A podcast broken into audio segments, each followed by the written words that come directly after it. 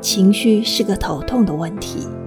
在不稳定的状态下会因情绪的起伏而改变做出不恰当的决定。